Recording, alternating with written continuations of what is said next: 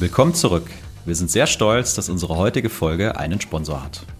Das Münchner Unternehmen WorkPath entwickelt die führende SaaS-Plattform zur agilen Unternehmenssteuerung und für eine bessere, zukunftsfähige Strategieumsetzung. Sie arbeiten mit DAX-Unternehmen und Konzernen weltweit und sind mit ihrem rasanten Wachstum eine absolute Erfolgsgeschichte.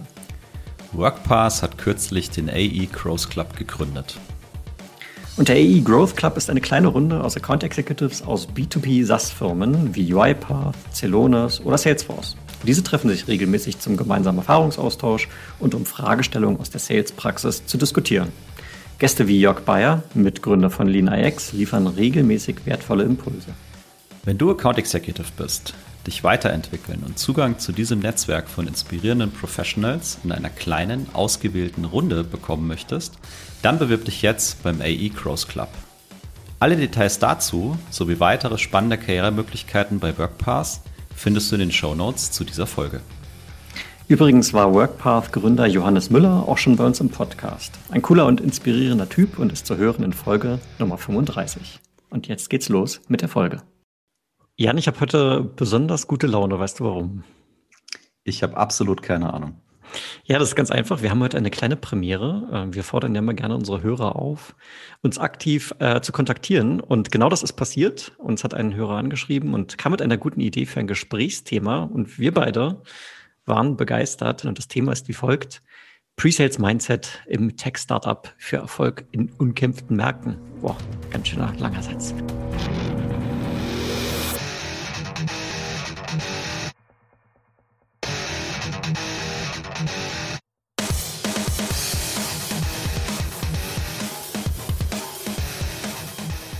Sales Excellence, dein Podcast für Software B2B-Vertrieb und Pre-Sales. Ich bin Tim, Sales Engineer bei Seismic.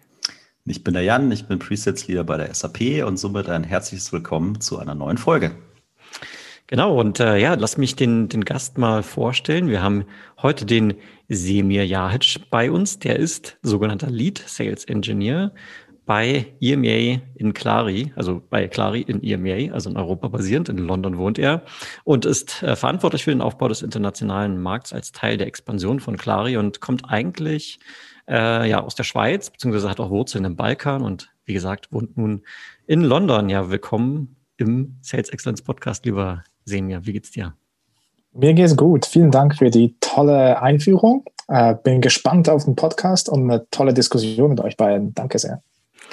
Ja, sehr gerne. Und äh, wir hatten uns als erstes Thema direkt mal vorgenommen, darüber zu sprechen, Tech-Startup versus Konzern. Und äh, ich würde gerne mal mit einer Frage einsteigen, und zwar direkt auf deinen Titel bezogen. Das, das, du nennst dich ja Lead Sales Engineer. Und äh, vielleicht ist das ja eine Rolle, die schon so ein bisschen spezifisch ist, ähm, weil ich mich initial mal gefragt habe, okay, also hat der, hat der Semi jetzt eigentlich Personalverantwortung oder was bedeutet dieses Lead Sales Engineer? Und vielleicht ist es ja auch dem Konstrukt äh, des, des kleineren Umfeldes in Europa geboren, als weil eben Klare jetzt versucht, in Europa diese, diese Präsenz zu etablieren. Aber vielleicht kannst du uns mal so ein bisschen aufklären, was sich genau hinter dieser Rolle bei dir verbirgt. Ja, klar. Also eben Pre-Sales Engineer, Sales Engineer, Solution Consultant, das ist ja immer ein bisschen synonym untereinander. Bei Clary ist es in der Tat so, wir treiben die Expansion jetzt an, international, mit dem Start in London. Bisher war es hauptsächlich in den USA. Und darum bin ich eigentlich als Lead Sales Engineer eingestiegen, der erste und der einzige, aber leite auch eigentlich alles, was mit Produkt, Innovation, POCs, eben alles das, was ein typischer Pre-Sales Consultant macht, liegt unter meiner Verantwortung. Natürlich auch dann mit dem Ziel, später zu wachsen, neue Pre-Sales Engineers aufzunehmen. Und daher kommt eigentlich der Titel. Aber grundsätzlich ist eigentlich wie jede andere Rolle im Pre-Sales. Man hat eben die Verkäufer, den man unterstützt, den Vertrieb, den ganzen Prozess. Und von dem her wahrscheinlich, was viele auch, die gerade zuhören, kennen im tagtäglichen. Hm, okay. Das heißt, bist du damit der erste Preseller on the ground gewesen in Europa? Ist das, ist das so gewesen? Ja, genau. Also ich bin eben jetzt bei Salesforce gewesen, bevor ich zu Clary ging. Zuvor war ich auch in der Schweiz bei Accenture, wo ich ebenfalls eben schon in das ganze Salesforce-Ökosystem eingestiegen bin. Und seit ein paar Jahren jetzt schon unterwegs und seit Covid natürlich mehr von Remote. Aber natürlich dann, sobald die Lage es wieder erlaubt, bisschen mehr on the ground hoffentlich. Verstehe. Und äh, vielleicht kannst du uns noch ein bisschen in der Größe ähm, von, von Clari mal helfen, weil wir hatten ja gesagt, okay, wir wollen mal so ein bisschen diskutieren, Tech-Startup versus Konzern. Ich, also mhm. wie wahrscheinlich mit vielen Tech-Companies, ursprünglich kommen sie ja. eben aus den USA, hast du ja gerade schon äh, erwähnt, jetzt seid ihr in Europa. Wie groß ist denn Clari insgesamt, beziehungsweise wie groß ist die Mannschaft in Europa? Ja, also die, die, die Firma bisher sind so um die 300 Leute. Wir sind immer ständig, ständig noch am Wachsen, so ja um die 300, hauptsächlich im Hauptquartier in Kalifornien, in Sunnyvale, also typisch Silicon Valley, wie man sich so aus dem Bilderbuch vorstellt. Und äh, wir sind nun zu fünft in Europa. Also wir haben unseren Managing Director, Verkäufer für Enterprise und Commercial Segmente, wie man es kennt. Ich bin der Pre-Sales Engineer und dann haben wir noch jemanden, der für uns das typische BDR, SDR und ein bisschen Marketing dazu antreibt. So eine kleine Mannschaft, ein harter Kern, der mit voller Energie versucht, den Europamarkt hier zu erobern mit Clary. Und jetzt hat der Tim das ja eben schon angesprochen, äh, dieses Thema Startup, Tech-Startup äh, mhm. versus Konzern. Jetzt ähm, warst du ja in beiden Bereichen schon unterwegs mit Accenture, Salesforce und so weiter. Und ich glaube, Tim und ich, wir haben auch äh, in beiden Bereichen durchaus Erfahrungen gesammelt. Was sind denn für dich die Hauptunterschiede, wenn du das mal, wenn du das mal vergleichst? Ja, das war eben die spannende Frage, mit der ich auch auf äh, euch zugekommen bin, weil jetzt, nachdem ich so bei Salesforce war, eben, das sagt wahrscheinlich allen was, ein großer Konzern zwischen irgendwie 50.000 Leute, viele Ressourcen, immer noch schnell am Wachsen auch. Und jetzt im Kontrast, im Startup ein paar hundert Leuten, der einzige in Europa, auch der einzige so in dieser Zeitzone, sag ich mal, mehr oder weniger. Mhm. Und das ist halt schon ganz anders vom täglichen Arbeiten. Es ist immer noch Demos, es ist immer noch POCs und das Typische, was man sich vorstellt. Aber es ist auch eben viel mehr als das. Und ich kenne das von meiner Erfahrung vorher bei Salesforce. Man hat auch immer verschiedene Sachen machen können. So als SE ist man da immer ein bisschen ein Multitalent, sag ich mal, so eine Swiss Army Knife, die ein bisschen das kann, ein bisschen dieses kann noch. Das ist immer sehr cool. Und das ist auch bei Clary so. Nur sind die Funktionen, die man, sag ich mal, hinausarbeitet, noch viel breiter. Wobei Salesforce, ich war so SE und dann habe ich immer innerhalb der SE-Org doch einiges gemacht. Aber jetzt bin ich wirklich auch tief im Marketing oder Produktmanagement am Feedback geben. Ganz einfache Sachen, die wir in Europa kennenlernen als erstes Problem oder erste Herausforderung oder Kundenbedürfnis und die dann direkt in ähm, das Hauptquartier an einspeise und versuche in unsere Roadmap reinzubringen. Von dem her, man hat immer noch mehrere Hüte an, wie man das im Englischen so schön ja sagt, mhm. aber es sind ein bisschen andere Hüte vom Großkonzern im Vergleich zum Startup, denke ich. Und ich denke, das ist wahrscheinlich auch für viele so, die diese beiden Welten gesehen haben. Das heißt, wenn wir mal den Vergleich mit dem Swiss Army Knife noch ein bisschen weiter strapazieren wollen, da gibt es ja auch diverse Messerkonfigurationen, teilweise mit so drei bis vier Funktionen dran und dann auch teilweise mal gerne mit 50. Ja, also ja, wenn ich ja. dich jetzt richtig verstehe, bist du praktisch jetzt bei Clari zumindest eher das Swiss Army Knife mit den 50 Funktionen, weil vielleicht dein Verantwortungsbereich eben noch breiter ist, als es in einem, in einem klassischen, vielleicht Konzernstruktur Presales wäre. Ja, absolut, voll. Eben als stolzer Schweizer auch bin ich natürlich immer Fan von der Swiss Army Knife und der, der Multifunktionalität der Swiss Army Knife. Und es stimmt, man hat einfach viel mehr Funktionen, die man irgendwie noch miteinander vereint, die man sonst in großen Konzernen nur schon durch die Natur des Geschäfts nicht hat. Ich meine zum Beispiel sowas wie, sag mal so Security, typischerweise eine Pre-Sales-Aufgabe. In großen Konzernen in Salesforce hat man immer schon ein ganzes Team die sind da Security Specialists, man macht da irgendwie ein Ticket und die schauen sich dann das Ganze an und sagen, so ist es. Wohingegen hier bin ich vielleicht mal der Erste, der gegen eine GDPR-Frage was rausfinden muss. Oder DSGVO, glaube ich, ist im Deutschen.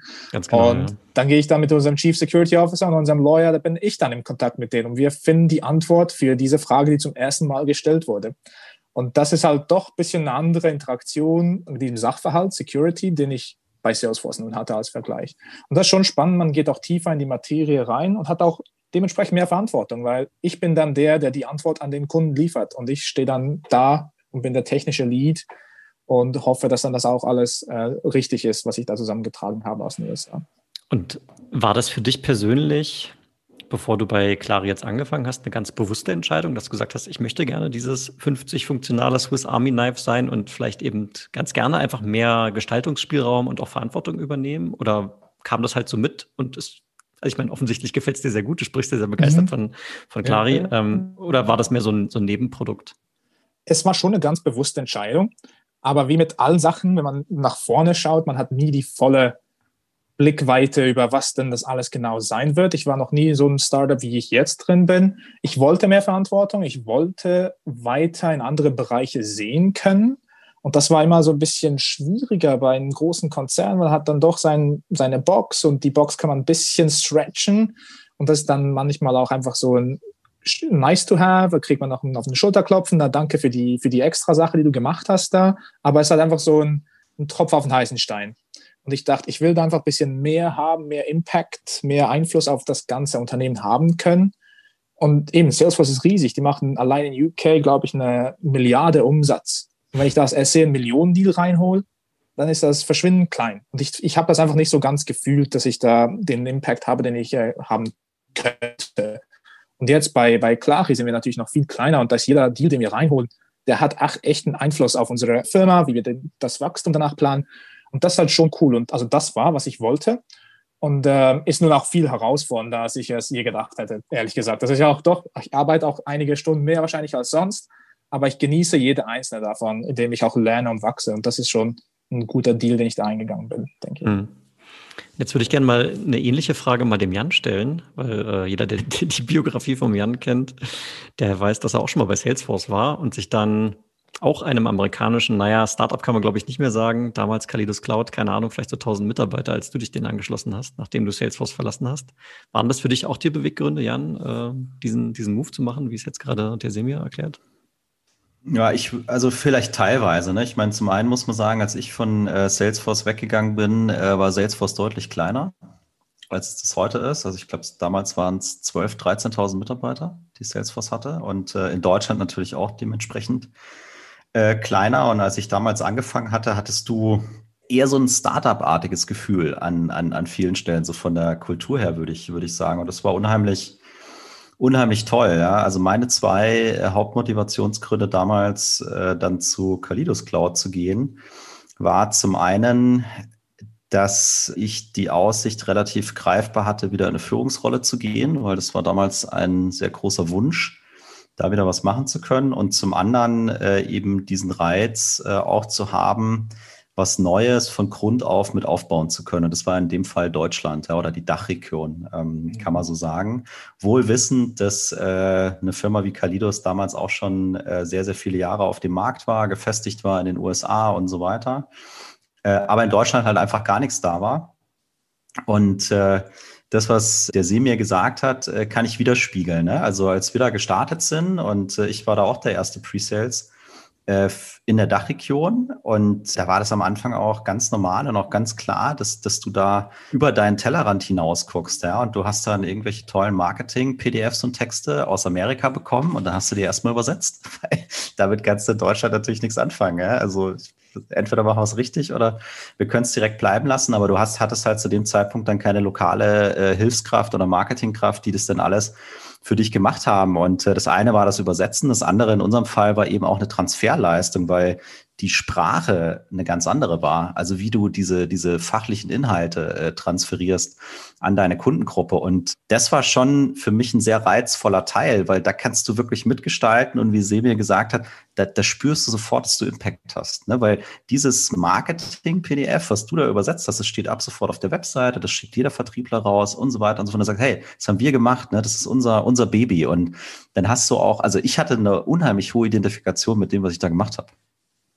Ja, ich sehe da auch viele Parallelen. Ich meine, ich hatte ja selber mal so einen ähnlichen Move gemacht, wenn ich, wenn ich selber auch noch ein bisschen ergänzen darf.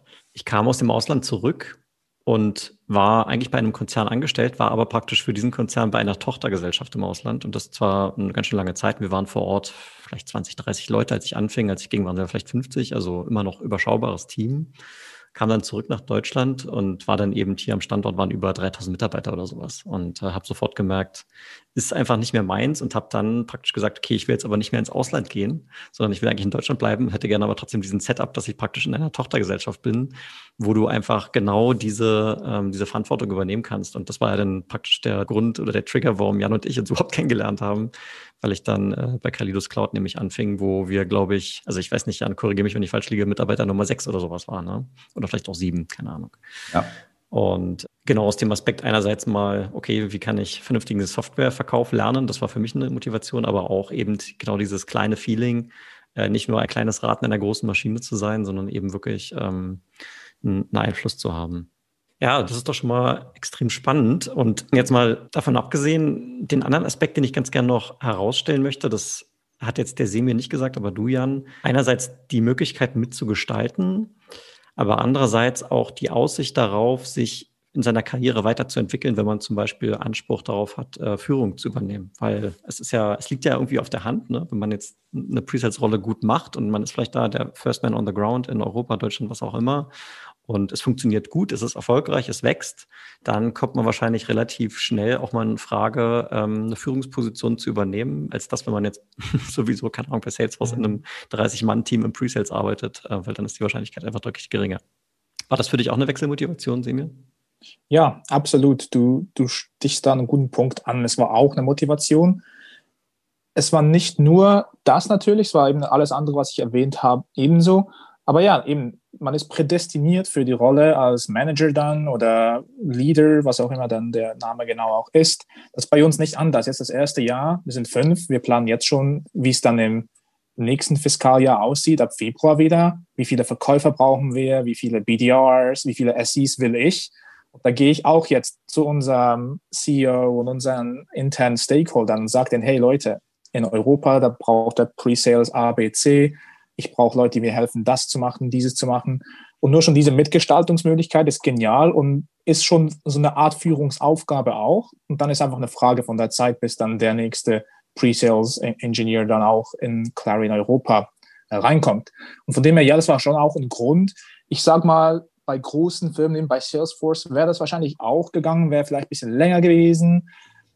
Aber ich dachte mir einfach, es ist einfach spannender, die Firma auch aus allen Aspekten rundherum zu sehen, statt einfach nur in eine Managementkette reinzurollen und dann einfach Pre-Sales Engineers zu managen. Ich habe das einfach noch spannender gefunden, noch ein Level höher, sag ich mal, mit wirklich dem Hauptquartier, mit unseren C-Level, eben genau um Sachen, wie, wie Jan erwähnt hat, mitzuarbeiten, in Gestaltung von Texten und Flyern und Produktdemos auf Deutsch. Eben die, das ist eine konkrete Frage, die wir auch schon jetzt angeschaut haben und so gesehen evaluiert haben. Wir haben kein Material auf Deutsch. Brauchen wir das? Ab wann brauchen wir das? Was sind die Kunden, die es unbedingt äh, nötig haben, auf Deutsch Material konsumieren zu können?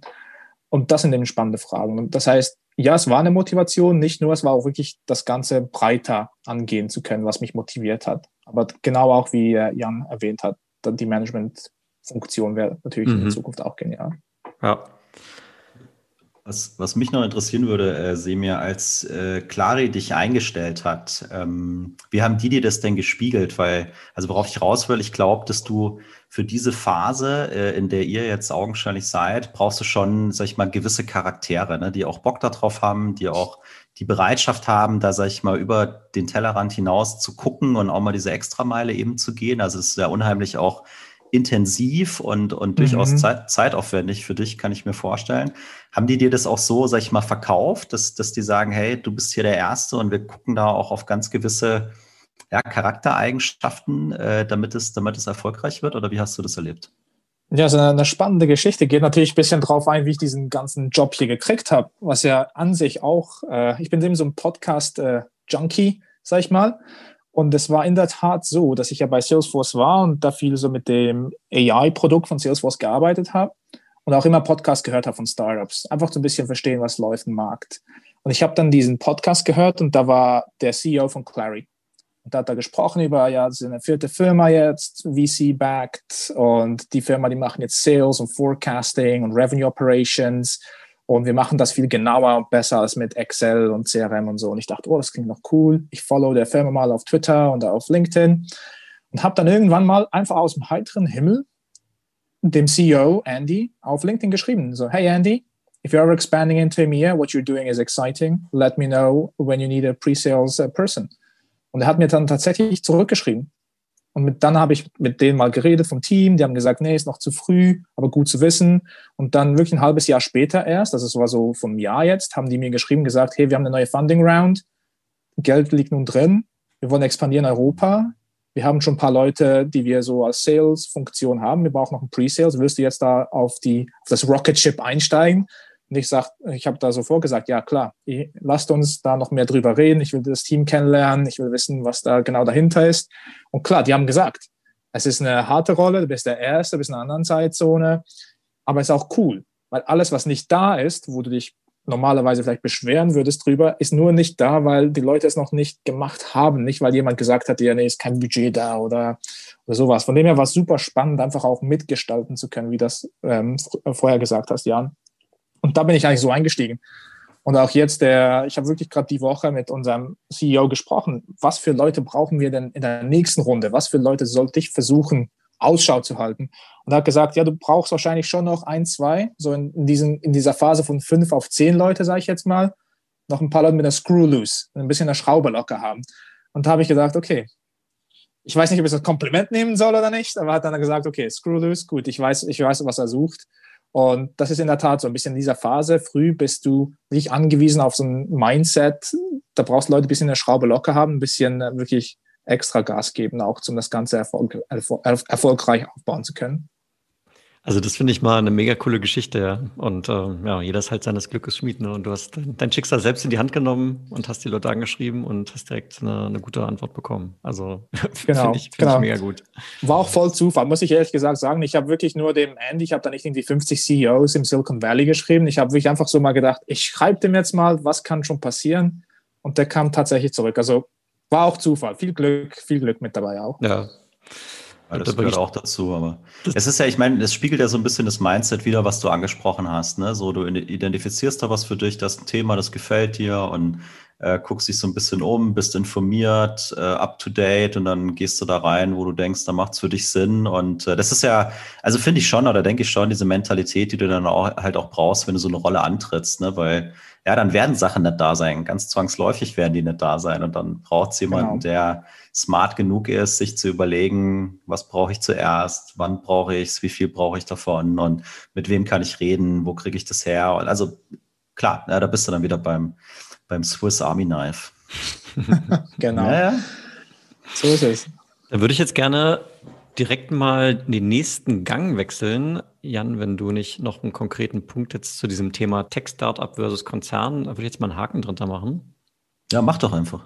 Mache ich einfach. Und zwar hatten wir auch im, im Titel ja schon angekündigt, wir wollen mal auch darüber sprechen, wie es dann also in umkämpften Märkten ja, was man tun muss, um dort erfolgreich zu sein. Und das Erste, was mir jetzt äh, sofort dazu einfällt, ist natürlich mal die Folge, die wir mit dem Dieter Große Kroll gemacht haben. Da haben wir nämlich mal über den Challenge Sales gesprochen, ähm, weil das nämlich da auch genau das Thema ist. Aber jetzt mal Frage an dich, äh, Semir, ganz offen gestellt. Wie ist denn euer Ansatz, diesen umkämpften Markt mit so einem kleinen Team basierend in London irgendwie zu, zu attackieren? Was ist da euer, ich sag mal, Erfolgsrezept? Ja, Erfolgsrezept ist sicher noch früh zu sagen. Es läuft gut. Pipeline ist voll. Wir haben ein gutes Quartal, glaube ich, äh, gerade in dem Gang jetzt. Was es sicher braucht, ist einfach ein bisschen die, was man im Englischen ja Scrappiness bezeichnet. Man muss einfach ein bisschen rausfinden, wie man die Kunden findet, wie man denen schreit, ein bisschen was Innovatives machen. Äh, wie du gesagt hast, auch Challenger Sale. Eben das typische im Challenger Sale mit bisschen auch assertive sein und ein bisschen challengen, wie die das heute ja so machen. Weil, wenn ich mich zurückerinnere an Salesforce, das war wirklich, nobody ever got fired for IBM und das, for buying IBM. Und das Gleiche ist auch was bei Salesforce. Jeder kennt man weiß, ja klar, CRM Nummer eins, cool, mit denen reden wir mal sicher. Und bei Clary ist das nicht so. Bei Clary sagt man ja, was ist denn das? Ich habe erst gerade irgendwie Salesforce gekauft und was kommt denn ihr da jetzt? Sagt mir, ich muss besser Forecasting, besser Revenue Operations machen.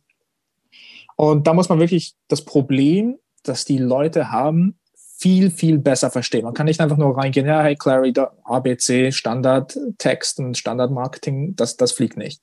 Hm. Das heißt, ich bin wirklich immer sehr direkt und spezifisch aufs Problem. Und man muss auch die richtigen Kunden finden. Weil das Startup, man challenged ja, sag ich mal, per se schon die, den Status quo, was die großen Unternehmen sind. Und, und da muss man auch die richtigen Kunden finden, die ein bisschen rezeptiv für so neue Sachen sind. Ebenso in dieser Innovationskurve hat man immer so die, die frühen, da die Early Adopters, die, was ausprobieren auch gerne und dann die späten. Und wir versuchen schon auch die frühen, frühen Early Adopters zu finden, was halt häufig so Tech-Firmen sind. Das heißt, wir haben Kunden ganz genau eingegrenzt, wo wir Fuß fassen wollen und kennen das Problem wirklich ganz genau, was die Kunden haben. Und dann geht es einfach darum, wie kommen wir zu denen über LinkedIn, Webinars, gehen an Events, als das noch möglich war und so weiter. Mhm. Das, das bringt mich zu einem spannenden Punkt. Du hast gerade gesagt, ihr müsst auch so ein bisschen ausprobieren und mal so die Ansprache ähm, ausformulieren und schauen, was funktioniert und was nicht. Und tatsächlich, ich meine, also ich bin bei Exactly und bin dort seit Anfang des Jahres. Wir sind auch neu in Deutschland und versuchen natürlich äh, auch hier den Markt zu etablieren. Und eine Frage, die wir uns regelmäßig stellen, ist natürlich, was braucht es eigentlich für eine konkrete Ansprache in unserem Markt, damit wir relevant sind und auf ein offenes Ohr stoßen? So, jetzt könntest du natürlich dir die Welt einfach machen und einfach in die USA schauen und schauen, okay, ihr habt ja auch schon 300 Mitarbeiter, Exactly hat ein paar hundert mehr, aber mhm. ich sag mal ungefähr gleiche Größenordnung. Ich nehme jetzt einfach mal Copy-Paste, wie die da die vergangenen Deals gemacht haben und schaue, was passiert so ungefähr. Und ähm, ich unterstelle jetzt einfach mal, das kann funktionieren, aber es muss nicht funktionieren. Habt ihr ähnliche Herausforderungen oder habt ihr angepasste Messaging speziell für euren Markt entwickelt, äh, um eben die Pipeline aufzubauen, die ja offensichtlich ganz gut läuft? Ja, also eine Sache, die heraussticht für mich aus der Erfahrung, und ich, ich muss dazu sagen, es ist auch wirklich hilfreich, dass ich aus dieser Salesforce-Welt komme, weil wir auch konkurrieren mit Salesforce, dem Standard-Offering, was ja nicht so ganz genug ist für viele in dem Sinn. Und durch das kenne ich das Problem sehr gut und auch die Kundenbasis sehr gut und habe auch verstanden, dass Kunden hier einfach noch nicht ganz so weit sind, wie, sage ich mal, im Silicon Valley, wenn es um CRM, digitale Transformation, ich glaube, wir wissen es alle, es ist ein Ding, das man da irgendwie reinstellt, aber man weiß nicht, was es heißt in Europa und auch speziell sag ich mal, im Dachmarkt, aus der Schweiz kenne ich das, ist noch nicht so weit wie die USA. Das heißt, man kann nicht das Messaging vom Marketing direkt copy-paste vom Silicon Valley, weil das fliegt da denen über den Kopf und die haben da keine Ahnung, was es heißt.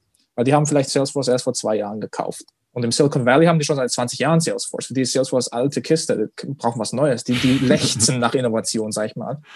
Und von dem her musste man das Message einfach ein bisschen zurückdrehen ein bisschen einfacher machen, ein bisschen, sag ich mal, auf den Grund bringen und sagen, okay, das Grundproblem ist, ihr braucht einfach immer noch Excel, obwohl ihr eigentlich Salesforce habt und das ist doch eine Katastrophe. Lasst uns doch mal sehen, wie wir mit Clary euch helfen können. Und gegen den USA, dann ist schon viel mehr klarer, um was es geht. Da wissen die Leute, was das Problem ist. Und wenn man eine Lösung anspricht, dann ist es klar, dass das ein Problem ist, das mit dem gelöst wird. Und hier muss man überhaupt noch mal das Ganze von Grund auf aufrollen, dass, dass das nicht genug ist, wie man es jetzt macht. Und ich mhm. denke, da ist einfach ein bisschen eben, wie, wie reif der Markt ist, ist ein bisschen, was man anpassen muss in Europa, was ich festgestellt habe. Mhm. Das impliziert ja auch, dass du, und ich kann das nur bestätigen, ne, da aus meiner Kalidos-Zeit, wir waren ja in sehr speziellen Bereichen auch unterwegs, auch in spezifischen Industrien, wo du einfach sagst, das, das tickt hier komplett anders. Ne? Da kannst du nicht eins zu eins kopieren, weil auch teilweise rechtliche Rahmenbedingungen und so ganz andere Sachen sind. Und du musst dieses tiefe Verständnis entwickeln und äh, das heißt, du, das heißt, das heißt, das heißt, ja. Die Katze bellt. Der Hund würde auch gerne mal im Podcast dabei sein.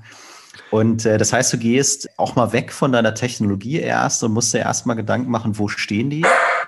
Was treibt die um? und dann reinzugehen, wie kann ich den, wie kann ich die da abholen, wo sie stehen, ne? zum Beispiel bei ihrer Excel-Tabelle mit ihrem Forecasting, obwohl sie da äh, schon für viel Geld ein CRM auch gekauft haben vielleicht und dann sagen, okay, hier kommt unser Benefit. Und deswegen ist es sinnvoll, obwohl ihr schon dieses CRM habt, ja, auch noch in uns als äh, Forecasting oder Revenue Recognition Tool zu investieren, weil ich habe das ja in unserem Vorgespräch auch zu dir so ganz ketzerisch gesagt. Ja, jetzt habe ich hier schon CRM stehen, für was brauche ich jetzt noch Clari? Ne? Tell genau. me more.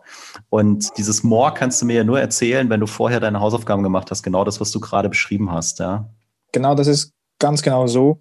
Und das, was angepasst werden muss, aber es geht auch in beide Richtungen, muss ich auch sagen. Es geht auch in beide Richtungen, wenn ich Sachen hier im Markt wahrnehme und dann in die USA gehe, zum Teil, sag ich mal, mit Produktmanagern dann spreche und sage, hey, Datenschutz, das ist in Europa ein bisschen eine andere, andere Liga als in Kalifornien. Da wird es hier viel ernster genommen. Was ist unsere Antwort auf eben GDPR oder DSGVO oder eben Mitarbeiterüberwachung im Betriebsrat? Na, Betriebsrat ist was, das, das kennen die in den USA eigentlich nicht. Und ich kenne das jetzt, sage ich mal, aus meiner Accenture-Zeit und auch ein bisschen Salesforce-Zeit schon. Und das ist halt etwas, was man dann auf die andere Seite wiederum bringt. Das heißt, Datenschutz, da lernen die erst das gerade kennen. Ich glaube, in Kalifornien, da läuft jetzt gerade ein, ein, Gesetz, das dann auch in Kraft tritt in den nächsten paar Jahren, wo ähnlich ist wie GDPR. Und das ist halt auch spannend. Man bringt dann auch Sachen über zurück in die USA und ist dann vielleicht wirklich ähm, ganz an der Front von dieser Entwicklung, indem man das auch zurückbringt.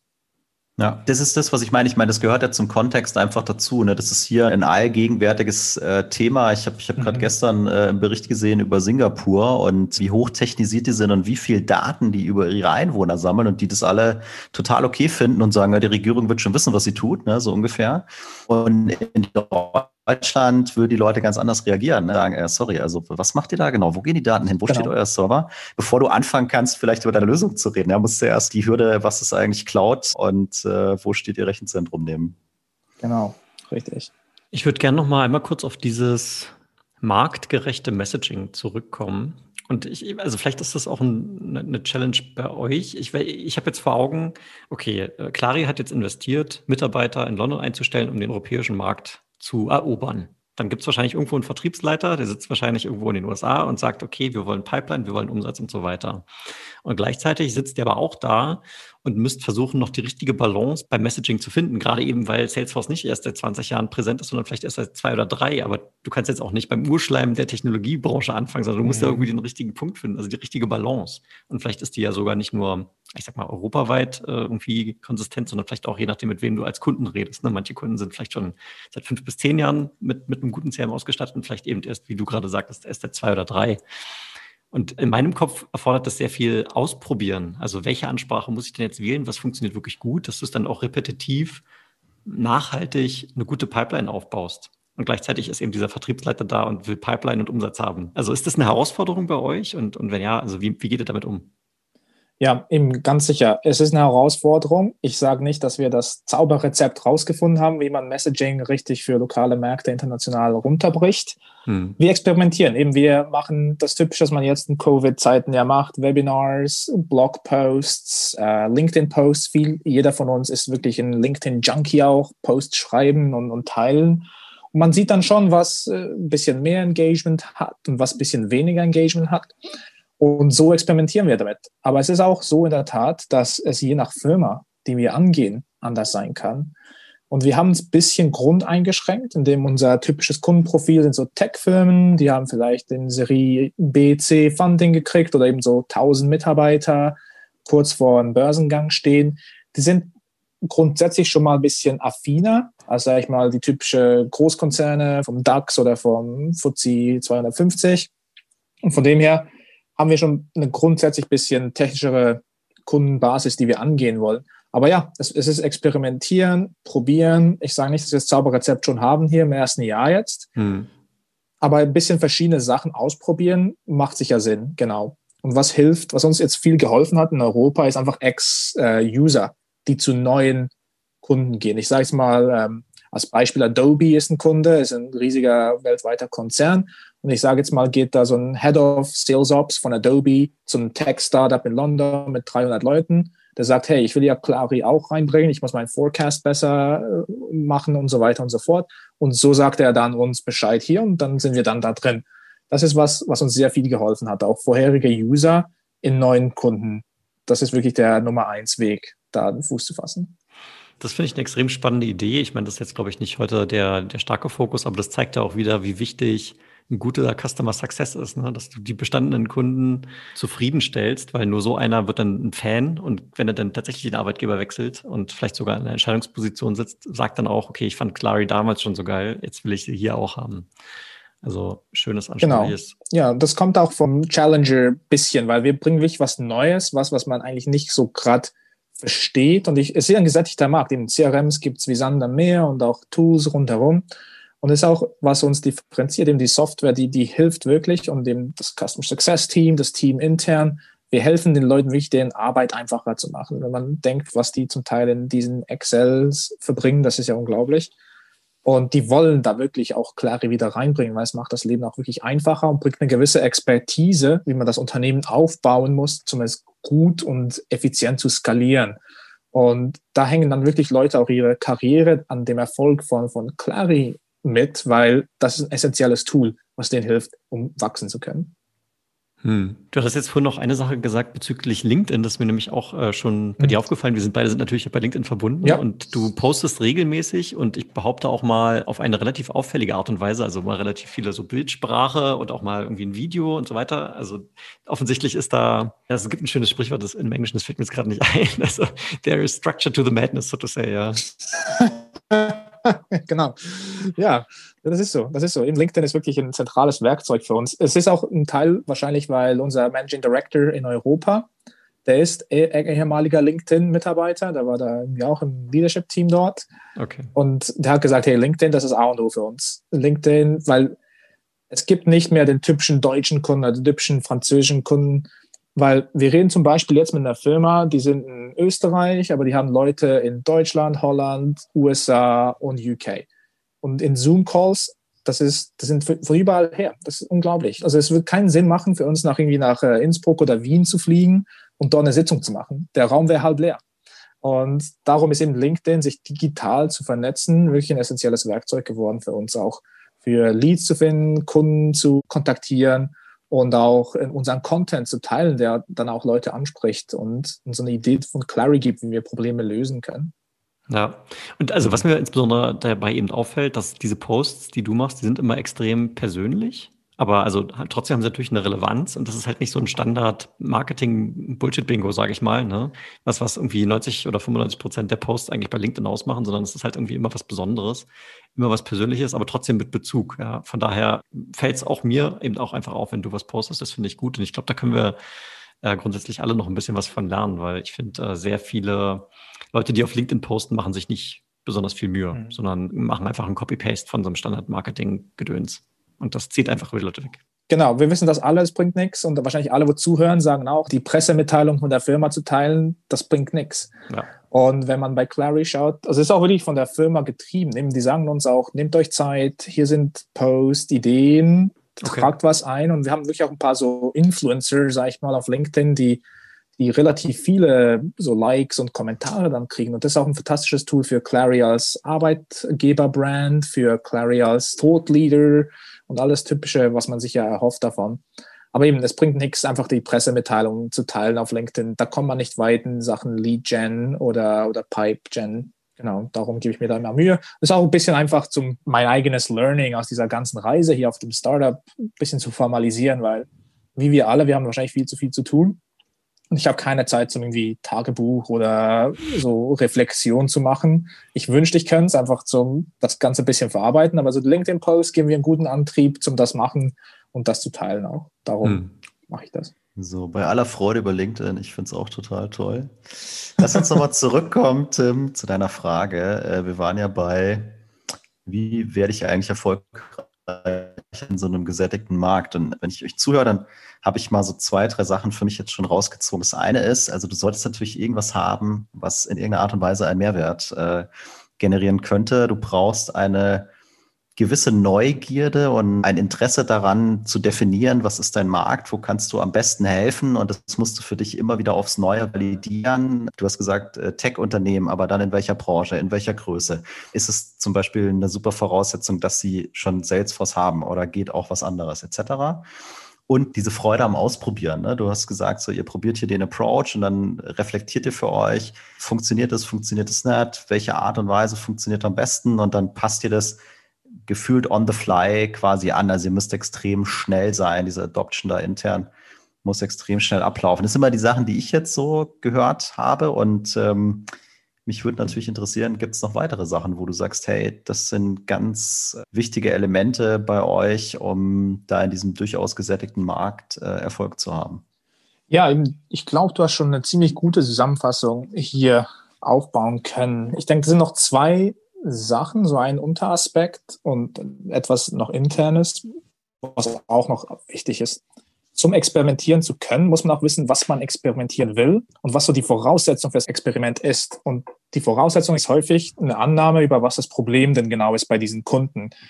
Und das machen wir halt so schon sehr intensiv, auch mit der Erfahrung in den USA. Verstehen wir wirklich die Probleme von den einzelnen, sag ich mal, Personas, also dass der CFO ist oder der Chief Revenue Officer oder der Sales Ops Leader.